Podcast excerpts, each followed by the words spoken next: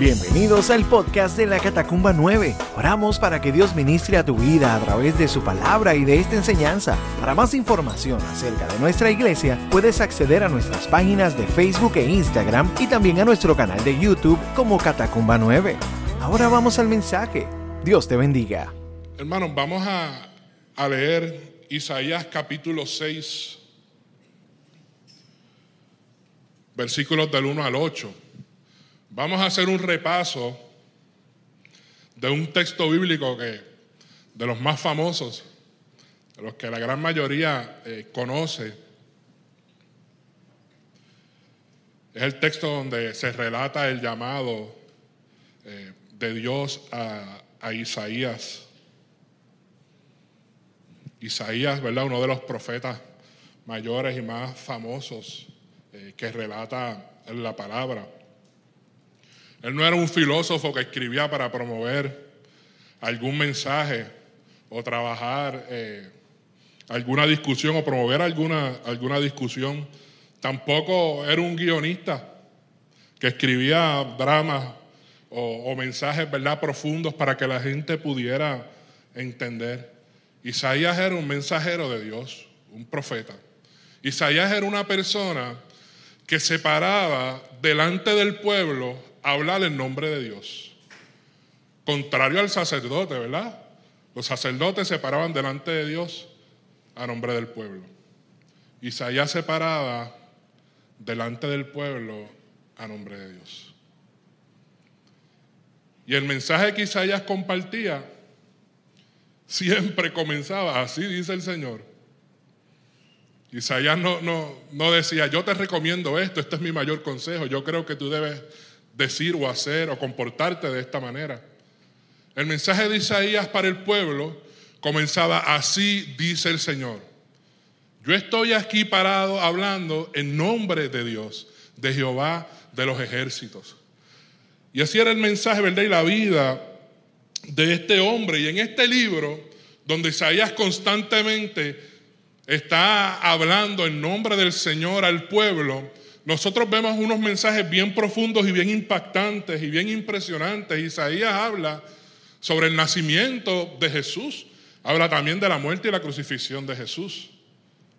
Y habla de muchos mensajes impactantes para el pueblo y mensajes que fueron cumpliéndose. Profecías que fueron cumpliéndose y fueron cumplidas en Cristo Jesús y que se van a cumplir.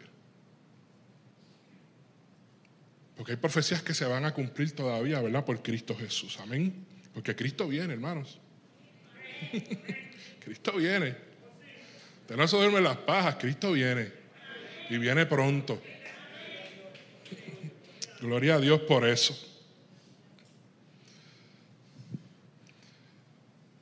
Y yo quiero compartirles hoy un poco sobre la manera tan impresionante en que Isaías fue llamado y escogido por Dios. Isaías no solicita un trabajo porque tiene un talento. No llena una aplicación y está ahí esperando a ser llamado, pues porque él es un duro en esto y tiene un tremendo talento.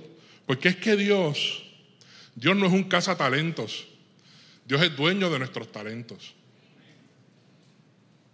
Dios no nos va a usar a nosotros porque nosotros tenemos unos talentos terribles y tremendos.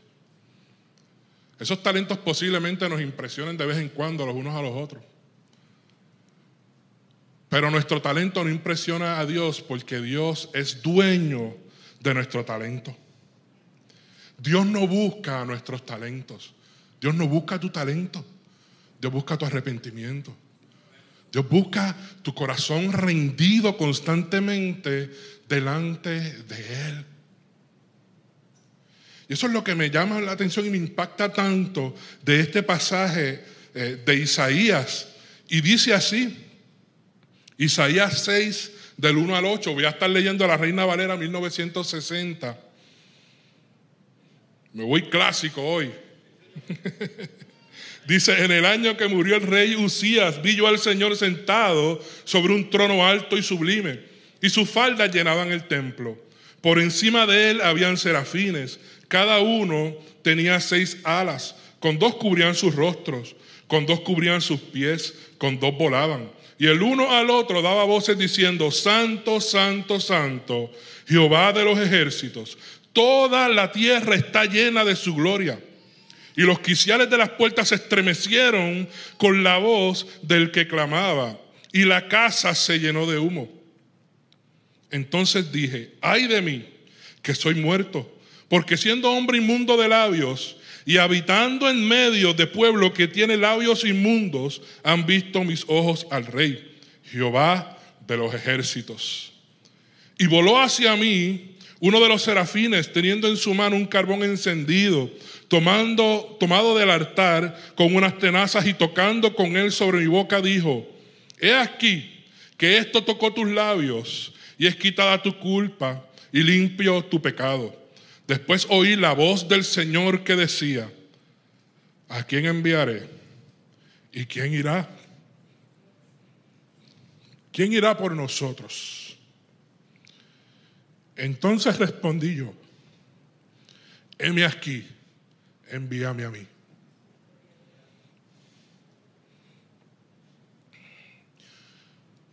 Hermanos, este pasaje cada vez que, que, uno lo lee quebranta el corazón. Impacta profundamente.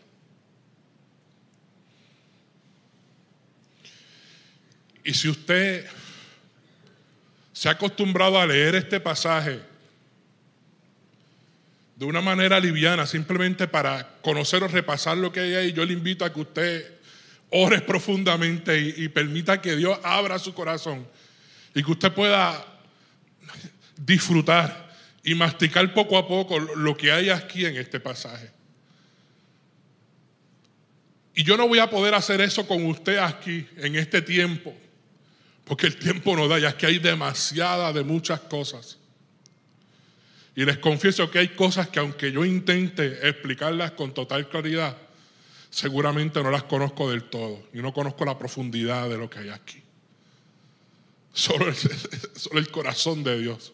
Solo Dios sabe la, profundidad y la amplitud de lo, que, de lo que hay aquí.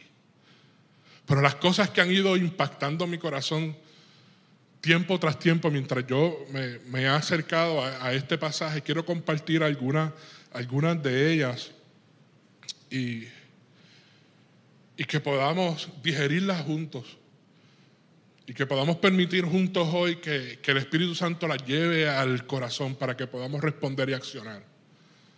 Y para que podamos vivir como tal.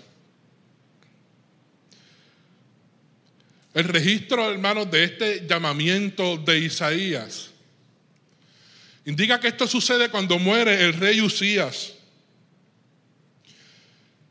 El rey Usías murió en el siglo 8 antes de Cristo. Este hombre reinó en Jerusalén por 52 años. Comenzó a reinar a la edad de 16 años. 52 años reinando en la ciudad de Jerusalén. Comenzó su reino piadosamente. Él comenzó haciendo lo que era correcto y lo que estaba bien delante de los ojos del Señor. Dice la palabra en Segunda de Crónicas capítulo 26, versículo 4. Dice que él hacía lo que era correcto ante los ojos de Jehová. Él buscaba hacer lo correcto ante los ojos del Señor. Un joven de 16 años, gobernando la nación de Israel. Él buscó a Dios y fue bendecido. Él venció a los filisteos y a otras naciones en batalla. Él edificó las torres en Jerusalén, fortaleció sus murallas. Él desarrolló y levantó nuevamente todo el proceso y el crecimiento de la agricultura, hacía pozos hasta los desiertos. Restauró el poder militar, casi como en los tiempos de David. Se convirtió en un rey famoso, en un rey querido, en un rey amado. Sin embargo, su vida, su carrera fue deteriorándose a causa del pecado, porque su corazón se llenó de orgullo. Dice segunda de Crónicas 26, 16, Dice, mas cuando ya era fuerte, su corazón se enalteció para su ruina, porque se rebeló contra Jehová su Dios, entrando en el templo de Jehová para quemar incienso en el altar de incienso. Relata esta historia en crónicas que Usías quiso entrar a quemar incienso. Era una labor que Dios le había otorgado a los sacerdotes de ese lugar, del templo. Y estos sacerdotes, 80 sacerdotes, entraron, se pararon frente a él para confrontarlo y para impedirlo y a decirle, no es lícito lo que estás haciendo. Dios nos encargó esa labor a nosotros y a ti te encargó otra. Tú no puedes hacer esto. Dice la palabra que él se enfureció tanto y tanto que comenzó a gritarle a los sacerdotes. Y en medio de su ira y de su furia, su frente se llenó de lepra. ¿Usted puede imaginarse eso?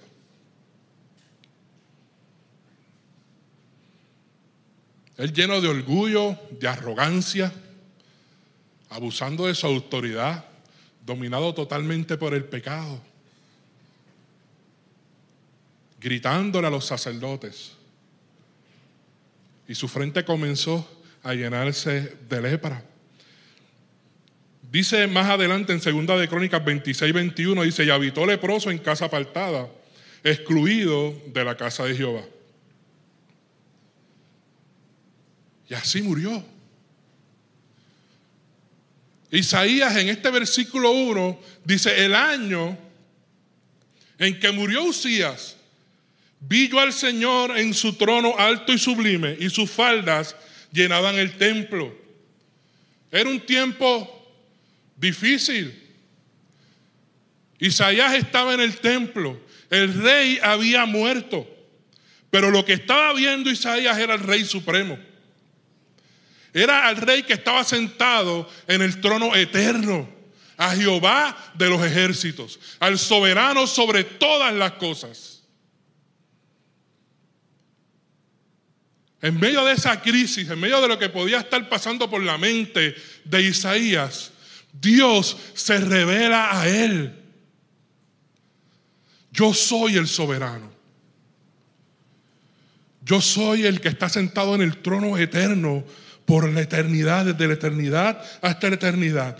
Yo soy. Miren, hermanos, aquí es importante ver en este pasaje cuando Isaías dice, yo vi al Señor. Porque esta palabra. Este término Señor en el hebreo original tiene, tienen doble significado. El primero es Jehová, que es el nombre de Dios. Pero el segundo es ese título Adonai, que significa el soberano. Isaías estaba viendo al Dios soberano. Ese Dios soberano, todopoderoso, estaba delante de él. Miren, el Salmo 8.1 dice, oh Jehová, Señor nuestro, cuán glorioso es tu nombre en toda la tierra. Lo que está diciendo este pasaje es, oh Jehová, nuestro soberano, nuestro Adonai, cuán glorioso es tu nombre en toda la tierra. En medio de esa crisis, de todo lo que estaba pasando, Isaías estaba delante de ese Dios soberano. Estaba viéndolo a él. Y las escrituras nos advierten de que nadie puede ver, ¿verdad?, el rostro de Dios y vivir. Cuando yo veo esta escena, yo me transporto rápidamente al evento de Moisés, cuando Moisés le dice, yo quiero ver tu gloria, yo quiero verte. Y Dios le dice, no, es que no hay hombre que vea mi rostro y se mantenga vivo. Y Dios le dice, yo voy a pasar y te voy a esconder en la hendidura de una peña y te voy a tapar con la mano. Y cuando yo haya pasado, quitaré mi mano y tú vas a ver mis espaldas. Hermanos, ¿saben lo que sucedió cuando Moisés bajó de ese monte? La gente estaba aterrorizada aterrada. No te acerques. El resplandor de tu rostro no lo podemos resistir. Moisés tuvo que ponerse un velo para que la gente pudiera acercarse a Él. Y era el reflejo de esas espaldas de Dios.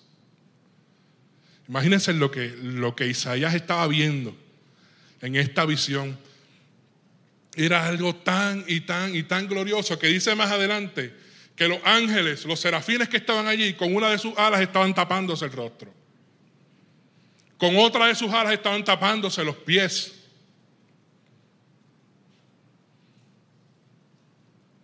Estaban frente a la majestad y a la santidad del Dios Todopoderoso.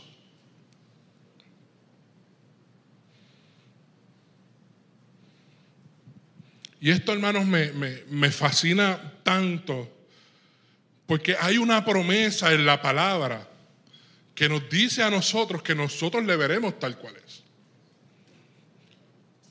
Hay, hay una bendición en números que dice, Jehová te bendiga y te guarde. Jehová haga resplandecer su rostro sobre ti. Tenga de ti misericordia. Alce sobre ti su rostro y ponga sobre ti paz. Esa bendición se ha convertido en una, en una promesa para nosotros. Y Juan, en el capítulo 3, versículo 2, dice de esta manera, dice, amados, ahora somos hijos de Dios y aún no se ha manifestado lo que hemos de ser. Pero sabemos que cuando Él se manifieste, seremos semejantes a Él, porque le veremos tal como Él es.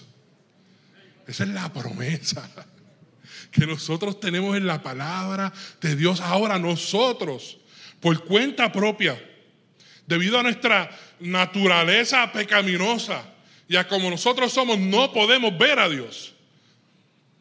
Necesitamos ser purificados. Necesitamos ser santificados para poder ver al santo y al poderoso y al eterno Dios de nuestras vidas. Gracias a Dios por Jesucristo. Gracias a Dios por Jesucristo. Gracias a Dios por esa sangre que se derramó en la cruz del Calvario. Porque por esa sangre nosotros tenemos entrada. Y esta promesa se hace real en nuestros corazones y en nuestras vidas. Qué bueno es el Señor. Jesús sabía claramente y, enseñó de una manera clara y directa la importancia de entender que necesitamos ser puros para poder ver a Dios. Él lo enseñó en el sermón de las bienaventuranzas, cuando él decía, bienaventurados los puros de corazón, porque ellos verán a Dios. Necesitamos entender que necesitamos ser purificados por Él para poder ver a Dios y estar con Él. Dice más adelante, en este pasaje Isaías relata de los serafines que cubrían sus rostros, cubrían sus pies y con dos eh, alas, ¿verdad? Volaban, tenían seis alas estos, estos serafines. Estos serafines como criaturas estaban delante de esa presencia exaltada de Dios. Cubrían sus rostros, cubrían sus pies. Esto también me, lleva a pensar en el momento en que, en que Dios mismo estaba llamando a Moisés. Cuando la salsa ardía y no se, y no se quemaba. Que Dios mismo le dice, Moisés, quita el calzado de tus pies. Porque este lugar que tú estás pisando aquí es un lugar santo. Es un lugar santo. Estas criaturas de Dios, estos serafines, estaban delante de esa presencia y se cubrían ante la presencia del Señor. Pero lo más importante de este pasaje, hermanos, y de esta historia, eh, de lo que Isaías está relatando aquí, eh, está en el versículo 3. Y dice, y el uno al otro daban voces diciendo, Santo, Santo, Santo, Jehová de los ejércitos la tierra está llena de su gloria. Y este pasaje es sumamente importante porque aquí nos está enseñando, hermanos, el carácter de Dios. ¿Quién es Él? Nuestro Dios es santo. Él es santo. Y la palabra a mí no me enseña que Él es simplemente santo. Él es santo, santo, santo. Y es importante, hermano, entender esto, este énfasis que se da aquí.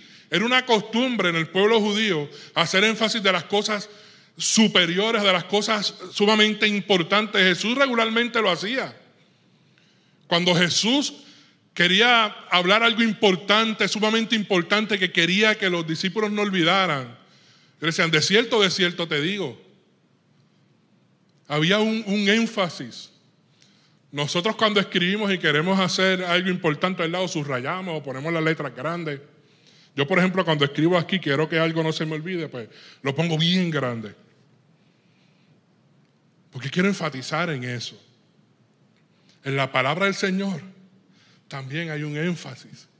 Jesús cuando lo hablaba lo decía así. Y aquí, en este pasaje, aquí no vemos simplemente que se habla de que Él es santo.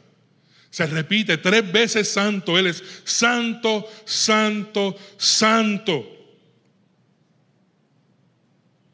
Muy pocas veces se repite en la palabra tres veces algo. Muy pocas veces. Hay un pasaje en Apocalipsis 8:13 que dice, ay de los que moran en la tierra. Dice, ay, ay, ay de los que moran en la tierra. Es un énfasis de que está difícil. Ay de los que moran en la tierra. Porque ese ay tiene una implicación de juicio.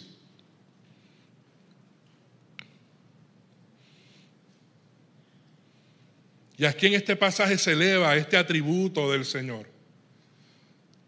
a un tercer grado, a un nivel mucho más alto.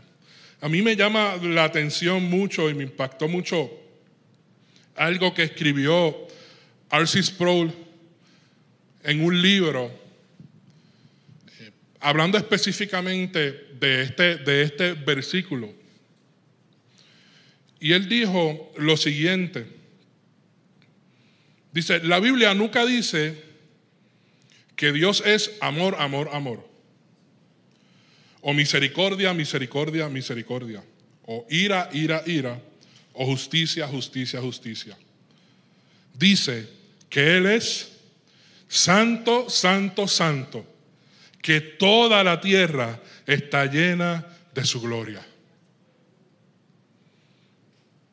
Y yo no quiero que usted me malinterprete con esto. Porque Dios es amor, Dios es justicia, Dios es misericordia. Pero este atributo de su santidad está por encima.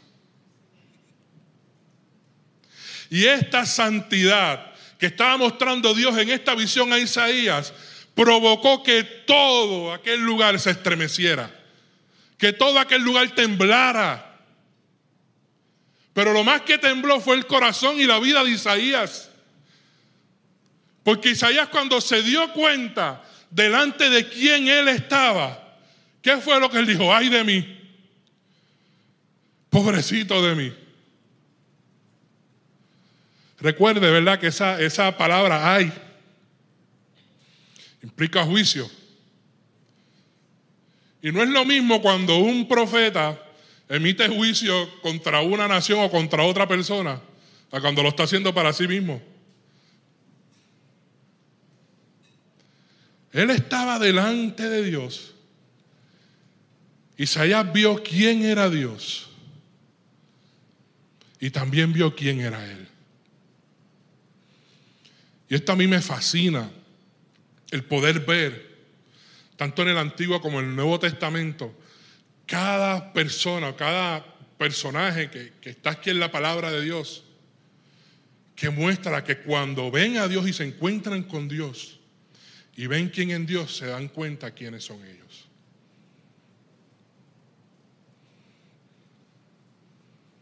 Se dan cuenta quiénes son ellos e inmediatamente caen postrados y rendidos.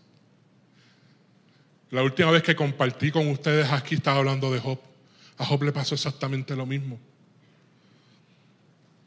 Cuando Dios empezó a confrontar a Job, él se dio cuenta quién era Dios y también se dio cuenta quién era él.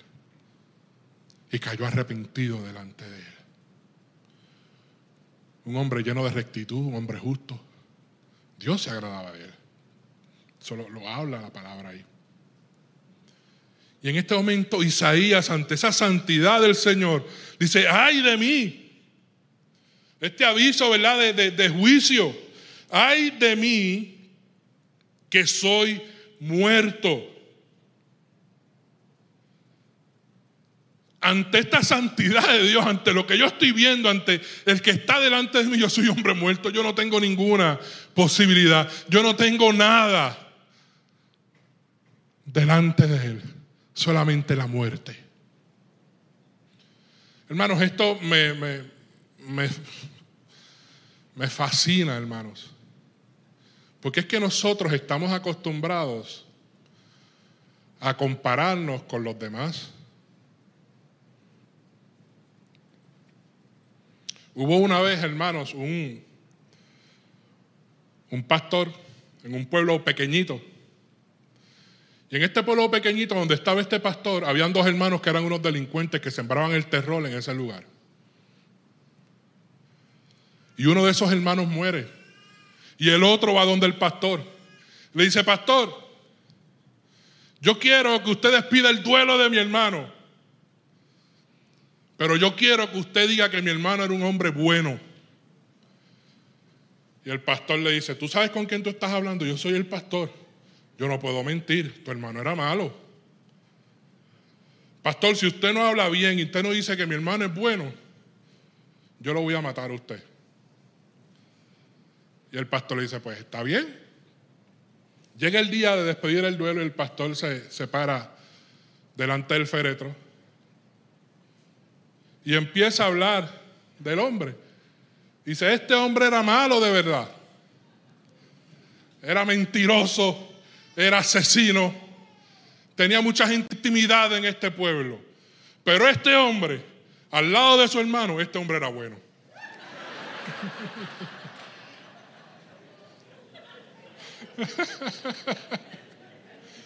El pastor no mintió y cumplió con lo que le estaban exigiendo, salvó su vida. ¿ah?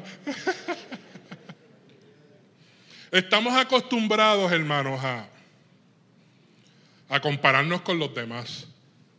Es más, estamos acostumbrados a analizar a nuestro prójimo de forma tal que le encontramos todas las fallas en las que nosotros le superamos. Yo estoy bien al lado de este. Y nos justificamos. Y continuamos ahí amamantando nuestro pecado llenándonos de soberbia, juzgándonos. ¿Recuerdan al fariseo? Cuando oraba en el templo y decía, Señor, gracias a Dios que yo no soy como este publicano, como este pecador, porque tiene la lista de las cosas buenas. ¿Usted ha escuchado en algún momento una persona que ante una confrontación dice, yo sé que yo no soy un santo, pero... y trata de justificarse? Eso es parte, hermanos, de, del proceso de manejar nuestra naturaleza pecaminosa. Estamos buscando todo el tiempo de qué manera nos hallamos superiores a los demás. Isaías podía hacer eso. Él podía compararse con cualquiera y podía hallarse superior a los demás. Pero Isaías, hermanos, estaba delante del tres veces santo. Lo único que Isaías pudo declarar delante de él fue su bancarrota, su juicio de muerte. Hermanos, la palabra a nosotros nos enseña en Mateo capítulo 12, 36 al 37, que de toda palabra ociosa que hablen los hombres, de ella darán cuenta en el día del juicio porque por las palabras serás justificado y por tus palabras serás condenado. Esto lo dice Mateo 17, 36 al 37. Nosotros vamos a ser juzgados un día.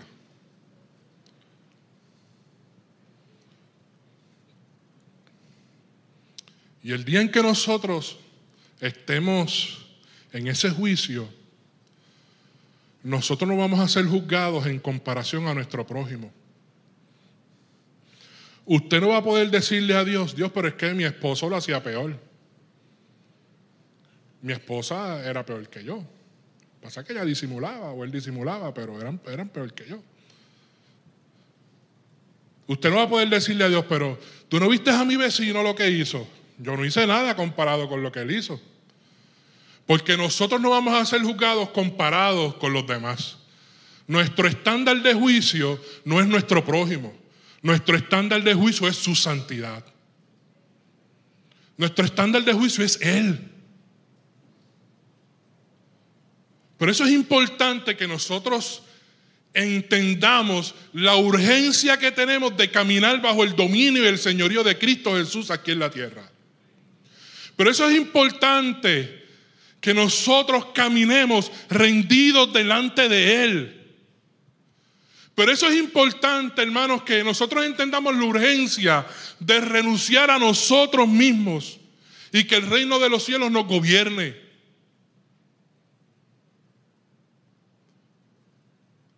Porque el mundo nos entretiene, hermanos.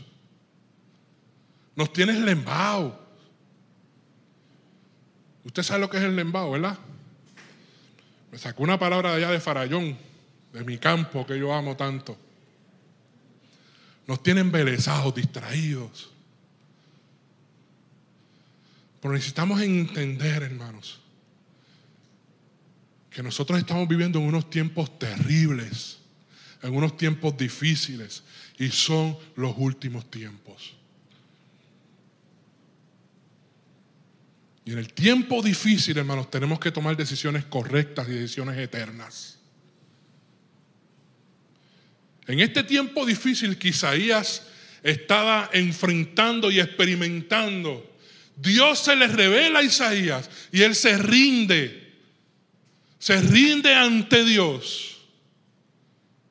Y la palabra aquí a mí me enseña que uno de los ángeles toma ese carbón encendido y lo pasa por los labios de Isaías. Porque Isaías declaró que sus labios eran inmundos. Isaías no dijo, es que mis acciones son malas, son inmundas. Mis labios son inmundos. Jesús hablaba y decía que lo que sale de la boca es lo que contamina al hombre. Santiago habla de la lengua también. Y en el capítulo 3 de Santiago dice, pero ningún hombre puede domar la lengua, porque es un mal que no puede ser refrenado, llena de veneno mortal. El Salmo 19, 14 dice, sean gratos los dichos de mi boca y la meditación de mi corazón delante de ti, oh Jehová, roca mía y redentor mío. La palabra está llena de textos y de pasajes que hablan sobre la importancia de guardar nuestra lengua, de guardar nuestra boca, lo que decimos. Isaías confiesa su pecado delante de Dios, pero esto nos enseña que esto no era algo exclusivo de Isaías, porque él decía, yo habito en medio de un pueblo de labios inmundos. Esto no era un problema particular, esto es un problema de todos.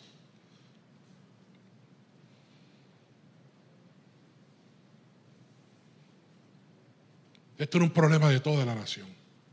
No era un problema solamente de Isaías. Le decía, ay de mí, porque la nación está allá, pero yo estoy delante de Jehová. Yo estoy delante del Santo de Israel. Y esa fue la respuesta y la manera en cómo Isaías eh, responde o reacciona delante del Señor, porque tuvo ese entendimiento radical de lo que era el pecado. Porque Dios le muestra la corrupción que había en el corazón. Isaías dice, yo estoy aquí muerto, lleno de pecado, con labios inmundos, pero mis ojos han visto al rey, Jehová de los ejércitos.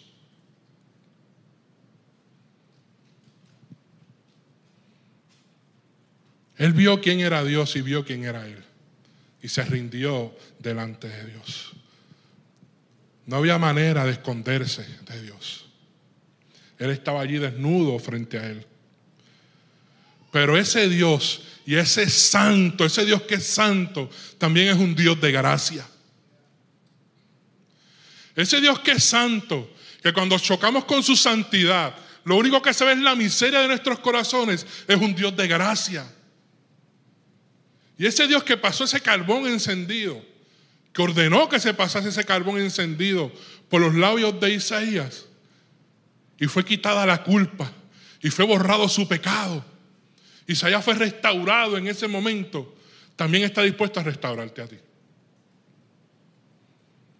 Ese Dios que transformó a Isaías y lo convirtió de un pecador, de un vil pecador, a un vocero de él, está dispuesto a trabajar contigo. Está dispuesto a restaurar tu vida. Está dispuesto a sanarte. Está dispuesto a perdonarte. Isaías experimentó esa restauración de Dios. Porque cuando Dios le hizo la pregunta, ¿a quién yo enviaré? Inmediatamente él dijo, heme aquí, envíame a mí. Yo estoy listo. Porque el fundamento, hermanos, de, del siervo de Dios no es el talento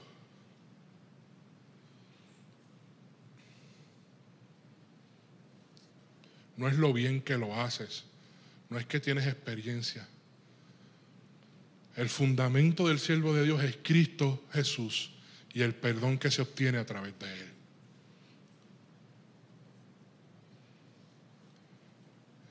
El quebrantamiento precede a la misión. Y yo quiero ir cerrando con esto. El quebrantamiento precede a la misión.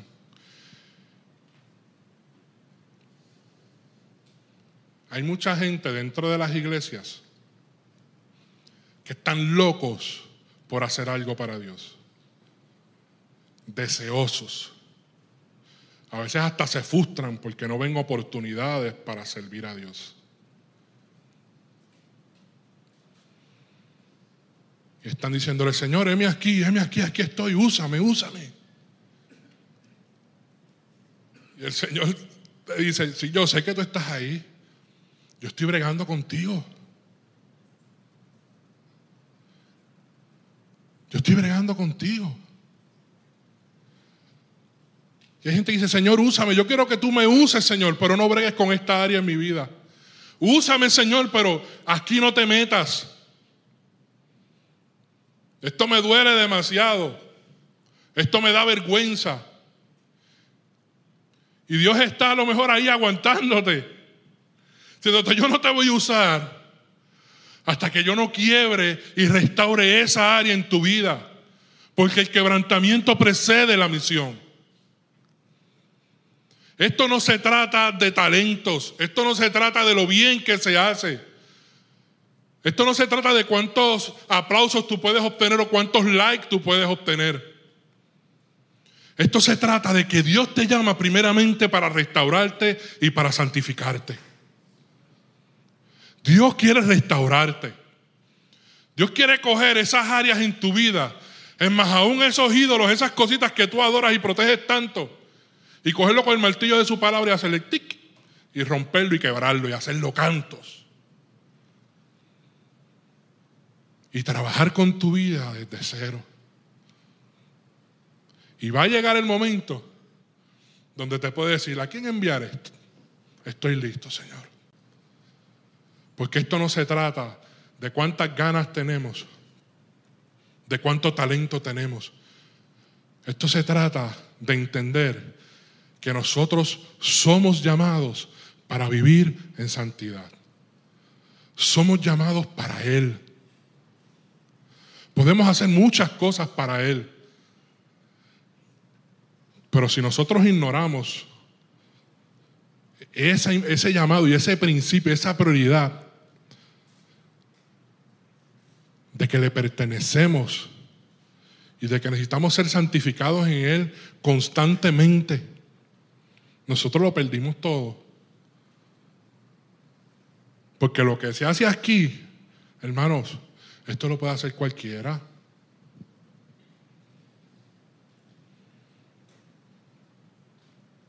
Porque esto no se trata de lo que se hace, esto se trata de lo que somos en Él. Isaías levantó la mano. Le dijo, Señor, aquí estoy, envíame a mí. Porque fue restaurado. Porque chocó con Dios. Fue roto, fue expuesta su, su corrupción, su bancarrota espiritual y fue restaurado por Él. No podemos brincar los procesos en el Señor. Si usted está en medio de un proceso, no se frustre. No salga corriendo. Agárrese de él.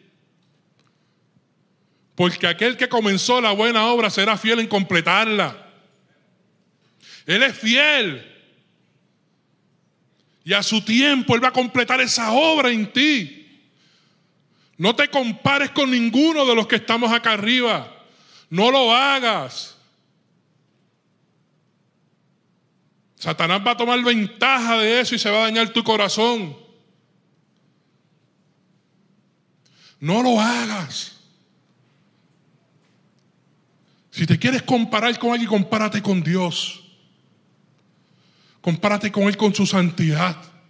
Porque te vas a dar cuenta de la realidad de tu vida, pero te vas a dar cuenta también de la gracia de Él que va a ser derramada sobre tu vida para santificarte, para restaurarte para que cada día puedas caminar en Él. Y cuando camines en Él y hagas lo que hagas en Él, vas a entender que no es por tu fuerza, es por su gracia. Pablo lo decía, por su gracia, yo soy lo que soy. Pues que no depende de nosotros, depende de Él, pero tenemos que rendirnos ante Él. Y yo quiero que oremos, hermanos.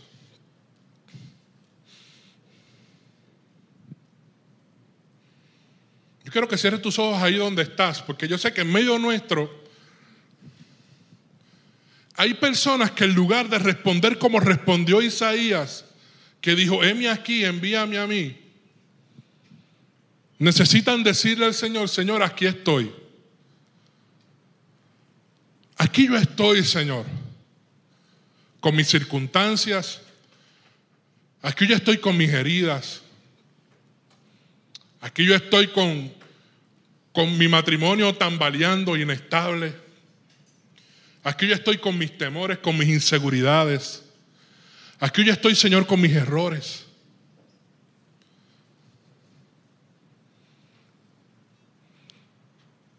Y necesitamos decirle, Señor, derrama tu gracia sobre mí y sáname. Restaurame, Señor. Necesitamos decirle, ay de mí.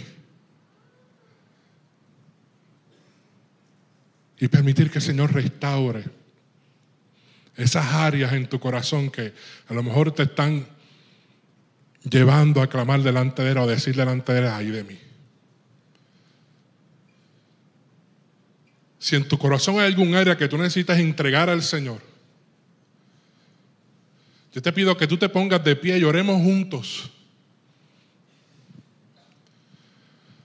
Y que tú puedas decirle, Señor, aquí estoy. Aquí estoy, Señor. Te entrego esta área de mi vida. Yo quiero que tú restaures y que tú sanes esto en mí. Yo quiero que tú me ayudes, Señor, en esta área. Yo quiero rendir esto delante de ti. Señor, quiebralo. Señor, rómpelo. Restáuralo, Señor. Porque quiero servirte. Y quiero servirte para reflejar tu gloria.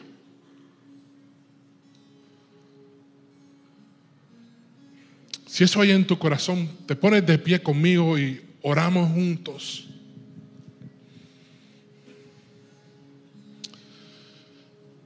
Oh Señor, estamos de pie delante de ti. Tú conoces nuestra vida, y nuestras circunstancias mejor que nosotros mismos. Aún lo que algunos de nosotros estemos presentando delante de ti, tú lo conoces mejor,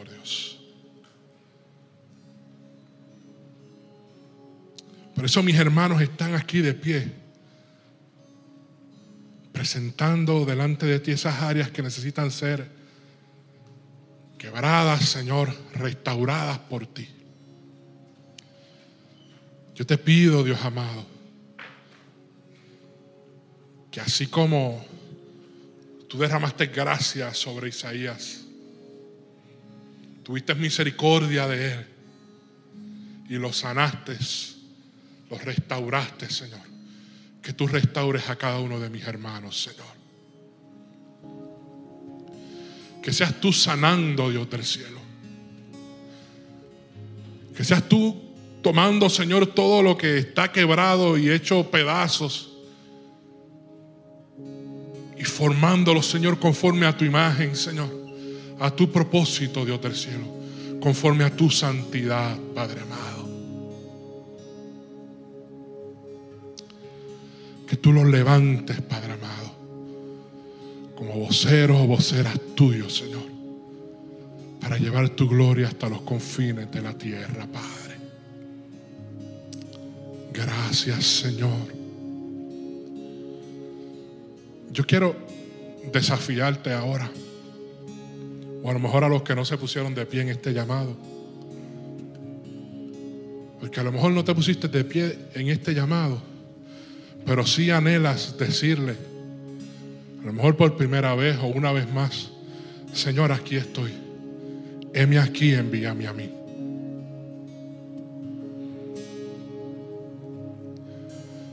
Si tú quieres que oremos juntos y podamos decirle juntos al Señor, Señor, heme aquí, henos aquí, envíanos a nosotros. Permanece de pie conmigo, si estás sentado puedes ponerte de pie eh, y hablemos juntos al Señor y digámosle juntos al Señor, Señor, henos aquí, envíanos, Señor, envíanos a nosotros. Y esto no es un llamado o una declaración misionera para cruzar el Atlántico y llegar hasta lo último del mundo. Si eso sucede, amén, gloria a Dios. A lo mejor Dios te va a enviar a los de tu casa, a los de tu trabajo. Dios te va a enviar a diferentes lugares a que tú brilles y muestres tu gloria. Dios te va a enviar a resplandecer su gloria en el lugar donde estás. Dios va a abrir los ojos de tu entendimiento para que tú puedas ver ¿Cómo tú puedes glorificar y exaltar tu nombre en circunstancias y en lugares particulares que a lo mejor ahora mismo no estás viendo? Pero necesitas decirle al Señor, heme aquí, Señor, envíame, estoy dispuesto. Estoy dispuesto a brillar tu luz. Estoy dispuesto a brillar para ti, Señor. Aleluya, Señor. Padre, enos aquí, Dios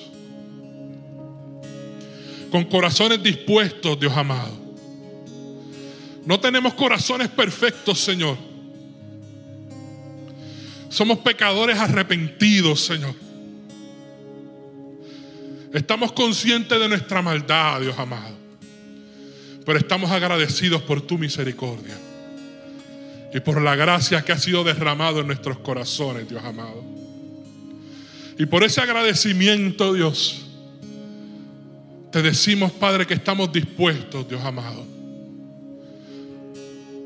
Que estamos dispuestos, Señor, a brillar para ti, Dios amado.